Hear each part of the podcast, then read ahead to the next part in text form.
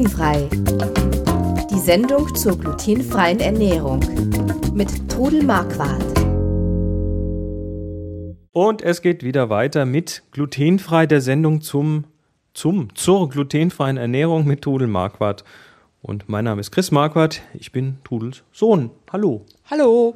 Wir reden hier ja einmal die Woche kurz über das Thema Zöliakie und glutenfreie Ernährung. Ein Thema, was immer wieder kommt. Ähm, ich vermute, das ist, wenn man so eine frische Diagnose Zöliakie bekommt und nicht mehr äh, Gluten essen darf, dann, dann fehlen einem plötzlich so die Brötchen. So am Sonntagmorgen zum Frühstück oder auch mal zwischendurch so. Mhm so belegtes Brötchen und so. Ja, das wenn meine Familie halt dann am Samstag oder Sonntag zum Frühstück die frischen Brötchen hatte, die, die Laugenbrezeln und dann hat es mir manchmal schon wehgetan. Ich habe dann halt irgendein Fertigbrötchen gehabt und habe das aufgebacken. Ja, die kriegt man ja im Supermarkt. Die kriegt man inzwischen auch tiefgefrorene, gibt es also ganz ordentliche Sachen, muss ich sagen. Es gibt mhm. auch immer mehr Bäcker, in ganz Deutschland verteilt, die also Frischbrote und Brötchen machen, die dann auch verschicken, die dann sind dann eingeschweißt, aber äh, so ein ganz frisch gebackenes Brötchen, was eben noch nicht nachgetrocknet ist, ist immer das Bessere. Genau, und, und selber gemacht ist eh immer besser, weil dann ja. weiß man A genau, ja. was drin ist und mhm. B ähm, ich glaube, wenn man es mit den eigenen Händen gemacht hat, dann, dann hat es auch noch einen ganz anderen Wert für einen. Ganz genau, es hat einen ganz anderen Stellenwert, das, was man selbst gebacken hat. Und ich muss auch sagen, auch ihr, wenn ihr da wart und ich was Frisches gebacken habe, habt ihr immer was davon gegessen. Oder äh, der Papa, der hat dann einen Riebel vom Brot runtergeschnitten, vom frischen Brot. Und das ist ein, total ein Riebel. Wir müssen, Riebel. wir müssen, Moment, Moment. Oh, ganz wichtig, ganz wichtiges Thema. Ich glaube, es gibt in Deutschland, also Riebel ist ein Anschnitt vom Brot ähm, äh, im Schwäbischen. Ne? Es gibt in ganz Deutschland, ich glaube, mindestens 30 oder 40 verschiedene äh, Arten und äh, Namen für den Anschnitt vom Brot. Es gibt in, im Schwäbischen sogar einen unterschiedlichen Namen für den Anschnitt vorne und dann den Anschnitt am Ende. Ähm, nur dazu, also Riebel ist, ist, ja, ja. ist Riebel jetzt der Anfang oder das ich Ende vom Brot? Keine Ahnung, ich weiß nur, dass es eben Anfang oder Ende ist. Okay, das Brot wird also angeschnitten, ähm, der Riebel, ja. Aber das Brötchen? Ja.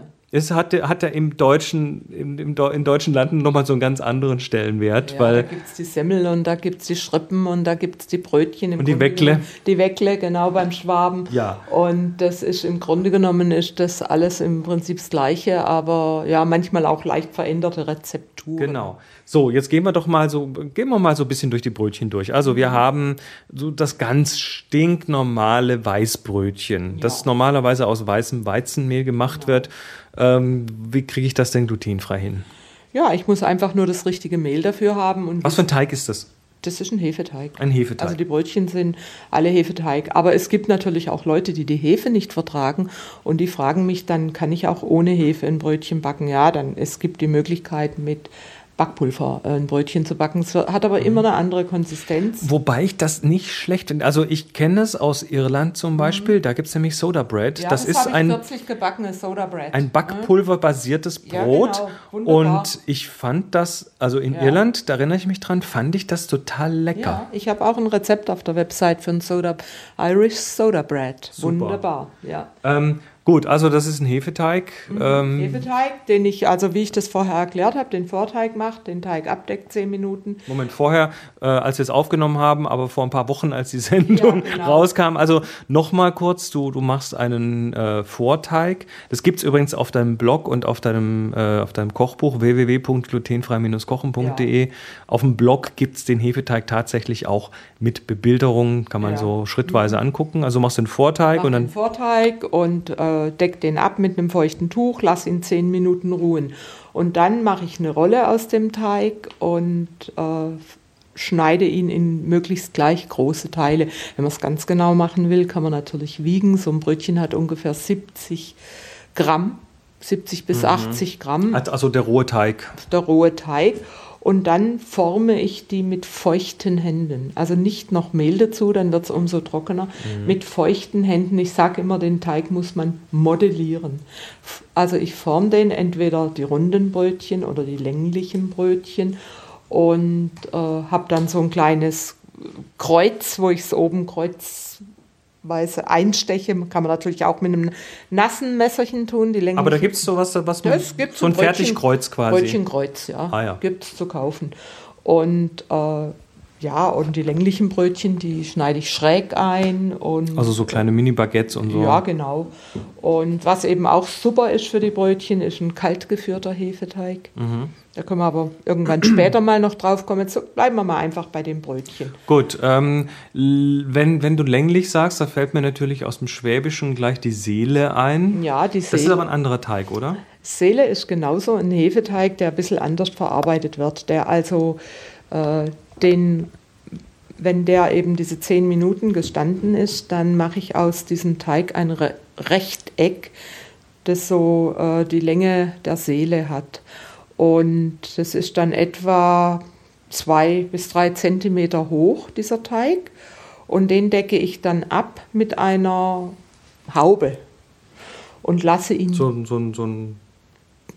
Wie, wie, wie von so einer, wie von so einer Torten. Äh, Ja, man kann, man kann auch die Fettpfanne von, vom Ofen nehmen. Okay, also einfach nur, dass, einfach abdecken, dass er frei steht, dass aber er frei steht ist. und gehen kann. Und wenn der dann seine Zeit gegangen ist, also könnt ihr im Rezept nachgucken, wie lang, dann schneide ich den in zwei, zwei bis drei Zentimeter dicke Scheiben Mhm.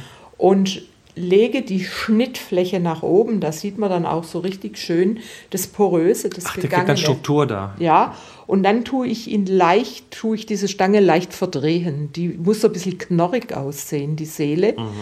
Und dann wird sie bestreut mit Kümmel und Salz. Und Ich wird hab- dann gebacken. Ich habe die, ich hab die Seelen, äh, kenne ich noch so, die haben dann aber auch so eine leicht glänzende Oberfläche. Ja, die kann man noch mit Salzwasser einpinseln. äh, Während dem Backen oder vorher? Vorher, bevor man den äh, Kümmel und das Salz drauf tut, kann man es noch einstreichen. Und was also bei Seelen auch super ist, habe ich kürzlich erst mal probiert, muss ich vielleicht mal noch ins Rezept dazu schreiben, dass man da den kaltgeführten Hefeteig nimmt. Der, der kriegt einfach eine andere Struktur, dieser kaltgeführte Hefeteig. Der wird so ein bisschen elastischer noch. Ne? elastischer, ja, saftiger nachher. Also auch. kalt geführt, Ja, ähm, nur, Thema nur behandeln wir noch. behandeln wir noch, aber nur Ja. kurz. Ein kalt geführter Hefeteig kann unter Umständen über mehrere Tage im Kühlschrank vor sich ganz langsam Ja. hingehen. Also wenn ihr zum Beispiel mal äh, überraschend Besuch kriegt und einen Hefeteig gemacht habt, oh Gott, was mache ich jetzt mit dem Hefeteig? Stellt ihn einfach in den Kühlschrank. Könnt Ja, am nächsten dem Tag passiert nichts. weiterfahren. Der wird Passiert wahrscheinlich nur besser dadurch, ja. Der wird dadurch nur besser. Aber machen wir mal im Detail ein anderes Mal. Ähm, gut, ich, ich spare mir so auch für den Schluss das Laugengebäck auf, weil da die meisten Fragen meistens kommen. Mhm.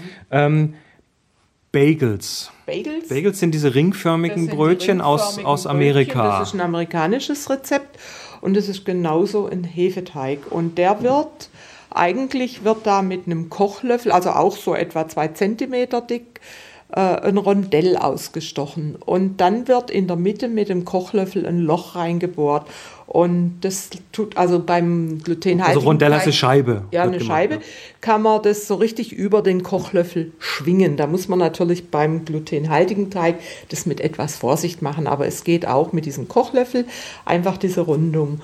Und dann, Also dann hat man einen Ring. ja, und dann kocht man in einem großen, weiten Topf Wasser. Und dann Stimmt, das habe ich mal immer gehört, Ja. dass Bagels erst bevor vorm Backen werden. erstmal gekocht ja, werden. Und dann kommen Wie lange? ganz kurz, die kommen also in dieses kochende Wasser rein, werden kurz Wie eine Minute oder? nicht einmal, kurz richtig aufkochen und dann werden sie mit dem Schaumlöffel rausgehoben, kommen auf ein äh, Blech, Backpapier oder sonst was, Backfolie und werden dann gebacken. Man muss aber vorher erst gehen lassen und da ist es wichtig, Also Moment. Bevor man sie ins kochende Wasser tut, müssen Gut. sie schon gegangen, ein bisschen gegangen sein. Und dass sie nicht festkleben, einfach ein bisschen Mehl drunter tun Mhm. oder einfach auch auf eine Folie. Und dann eben das mit dem Kochen. Also fand ich total spannend, aber das geht dann durch das Kochen noch mehr auf. Und dann kann man die backen. Die sind also Und die auch. bekommen dadurch das Kochen auch so eine interessante ja, Oberfläche. ja, ja, ne? ja, ja, also die sind total lecker. Also ich mag Bagels, ja. Und dann kann man sie nachher noch mit Sesam bestreuen oder mit Mohn oder, oder einfach bloß ein bisschen glasieren und sind also total lecker. Und also eben dann auch schnell einfrieren und wieder aufbacken. Alles, was so frisch wie möglich eingefroren ist und wieder aufgebacken ist, ist fast wie frisch. Ist richtig gut, ja. So. Und jetzt kommen wir zur Königsdisziplin, das Laugengebäck. Aus dem Schwäbischen kommend äh, sind wir natürlich die Brezel gewöhnt, die ähm, allerdings, glaube ich, in ganz Deutschland irgendwie unterwegs Inzwischen ist. gibt es auch. Und also, eigentlich, also die Laugenbrezel und das Laugenbrötchen. die Brezen aus Bayern und bei uns heißen sie halt Brezellen und das ist also ein Gebäck mit Lauge. Und diese Lauge, Also Lauge, was, was ist das? was, Lauge was ist denn Lauge? Ist eigentlich was Chemisches. ist Natronlauge, ne? Na, ja, man kann also Natron nehmen oder Natrium, Hydro, Genphosphat, nee, Chlorid Dingens. oder irgend sowas. Also es gibt fertige Brezellauge zu kaufen. Unsere Bäcker haben fertige Brezellauge, die natürlich das bessere ist. Ich Hat kann, die, hat die dann, die ist aber glutenfrei. die ist glutenfrei. Ich kaufe die in der in einer Mühle, die also verschiedene Mehle und Körner verkaufen. Die verkaufen Brezellauge in Literflaschen. Und es hält sehr lange. Also Kann man Brezellauge auch als Pulver kaufen? es gibt in der Apotheke gibt's Kügelchen, äh, die man dann äh, zu einer dreiprozentigen Lauge Okay. auflösen kann. Aber das kann einem passieren, dass die einem in den Apotheken das nicht verkaufen wollen. Kürzlich hat mir eine erzählt, sie wurde gefragt, ob sie eine Bombe bauen möchte. Ich weiß zwar nicht, was da jetzt zusammenhängt, aber irgendwo ist halt Chemie. Ja, okay, gut. Ja, wahrscheinlich kann man alles irgendwie. Ja, also die Laugenbrezelbombe, jeden ne? Fall, also wer eben gar keine Brezellauge kriegt, der soll sich Natron aufkochen, das ganz normale Haushaltsnatron. Das, da gibt es aber Rezepte. Da gibt's Rezepte. Hast du was bei dir auf dem Also ich Rezeptbuch meine stehen? ja, dass ich auf der Website, äh, wenn nicht, dann werde ich es noch nachtragen. Also wie man Natron aufkocht mit Salz. Mhm. Und dann sollte man eben auch, wie bei den Bagels, die äh, Teiglinge kurz in die kochende Lauge tun beim Natron. Okay, Moment, Vorsicht. Äh, Natronlauge Ja. ist ja jetzt nicht ganz ungefährlich. Natron ist nicht so gefährlich, also die andere Auge, Lauge, die ätzt. Die Brezellauge, da kann das man. sollte man immer mit Einmalhandschuhen schaffen. und mit einer Schutzbrille. Ja, ich, ja. Also Bäckern haben da eine Schutzbrille. Ja, auf. und nicht unbedingt Kleinkinder daneben haben, würde ich mal sagen. Okay. Bei der Natronlauge ist nicht ganz so gefährlich. Und wie gefährlich, ich ätzt meine, da haben wir jetzt hier eine ätzende Lauge und dann essen wir das nachher. Was passiert denn da? Durchs Backen verliert die so ein bisschen ihre. ja, ihre Gefährlichkeit, da oder? nix. Also ich habe noch nie Verätzungen von einer Nee, Laugenbrezel nee, bekommen. Nee, also ich liebe, ich liebe Laugengebäck. Ja, und dann mache ich eben Laugenbrötchen mit diesem Brötchenkreuz oder ich mache Laugenstangen, die schräg eingeschnitten sind. Mhm. Oder das Highlight überhaupt ist die Käselaugenstange. Da Die funktioniert mache wie? ich dann eine etwas größere Stange, lass diese Stange gehen. Ja, das ist also beim Laugengebäck, das lasse ich gehen. Äh, mit der Lauge drauf, aber ohne das grobe Salz, was drauf gehört. Das kommt erst ganz zum Schluss drauf, denn wenn ich es gehen lasse mit Feuchtigkeit, zieht das Salz sonst Feuchtigkeit. Und die Laugenstange, die lasse ich gehen und dann schneide ich sie der Länge nach so einen Zentimeter tief ein, nehme dann zwei Kuchengabeln und tu diesen Riss auseinanderziehen und in diesen Riss oder in diese Vertiefung kommt dann ähm, geriebener Käse, Emmentaler zum Beispiel oder was man auch immer mag. Man kann auch noch Schinkenwürfelchen dazu tun und das dann backen und nachher noch das grobe Salz drüber und das dann backen und lauwarm essen. Da könnte man sich reinlegen, so gut ist das. Kriegst schon wieder Hunger, ja? Ich krieg hier Hunger. Das geht ja überhaupt nicht. Ja. Das, wir müssen jetzt Ja, ja. mal eine Pause machen.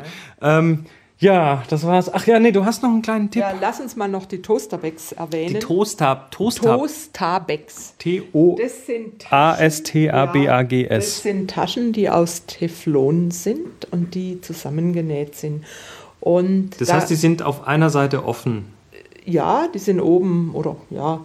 Und die kann man in einen Toaster stecken. Da kann man zum Beispiel ein Brot oder ein halbes Brötchen oder auch eine Laugenbrezel in dieses Toasterback stecken. Wenn ich jetzt zum Beispiel irgendwo bin, die also keinen glutenfreien Toaster haben, dann kann ich das mitnehmen, sei das im Hotel oder bei Freunden und kann eben dann diese Toasterbacks ähm, reintun. Die gibt es im Internet zu kaufen, also bei Querfood oder bei Glutifree Shop oder in diesen glutenfreien Versandhäusern oder wie sagt man dazu?